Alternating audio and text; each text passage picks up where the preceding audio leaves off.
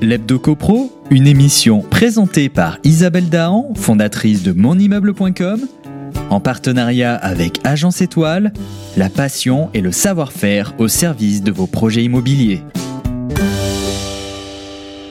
Un grand bonjour à vous tous qui nous suivez pour en savoir plus sur l'actualité de la copropriété.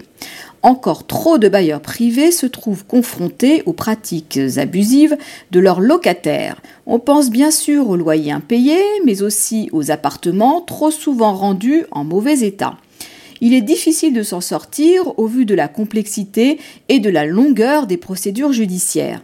Pour certains, cela peut prendre plus de 5 ans de procédure en allant de jugement en jugement, de commission de surendettement en commission de surendettement. Il faudrait pouvoir simplifier et accélérer les procédures en cas de loyer impayé sans pour, sans pour autant encombrer les tribunaux déjà surchargés, et cela bien avant que la dette des locataires ne devienne trop importante. Mais comment faire?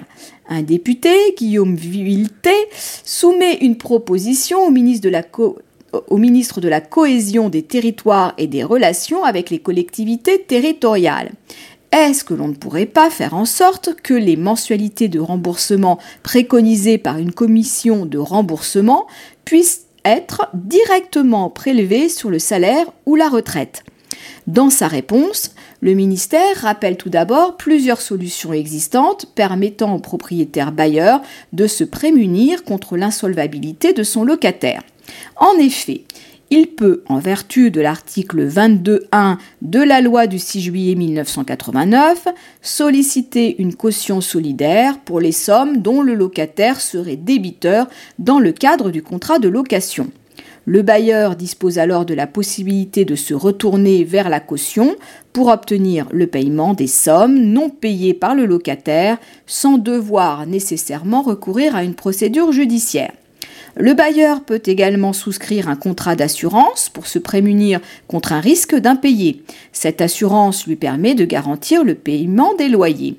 Enfin, le dispositif Visal, mis en œuvre par Action Logement avec l'État, permet d'offrir aux bailleurs qui louent leur logement aux personnes éligibles une garantie gratuite, simple et rapide face au risque d'impayé. Cette garantie couvre jusqu'à 36 mensualités impayées dans le parc privé ainsi que les dégradations locatives à hauteur de deux mois de loyer et charges.